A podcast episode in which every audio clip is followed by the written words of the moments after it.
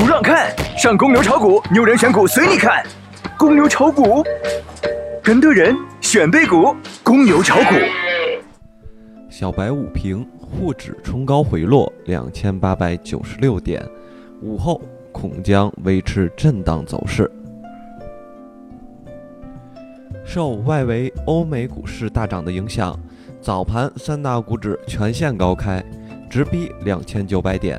券商意外爆发，相关个股集体拉升，带动大盘上扬，摸高两千九百一十九点后回落，指数都在涨，个股却没有动静，风险还是存在的。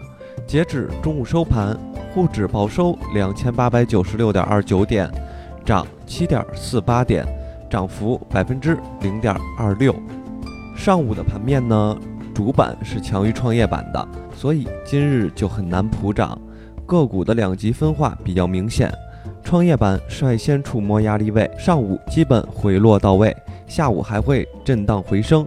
主板的上方压力也是比较重，今日预计是收出十字星的走势居多，继续控制好仓位，蓝筹和题材一起布局来抵抗目前市场的震荡。华生认为这里的诱多的可能性不多，大盘放量一千亿，量能放大还是比较明显的。大盘的六十日均线还是需要蓝筹去突破，资金当然首先是券商。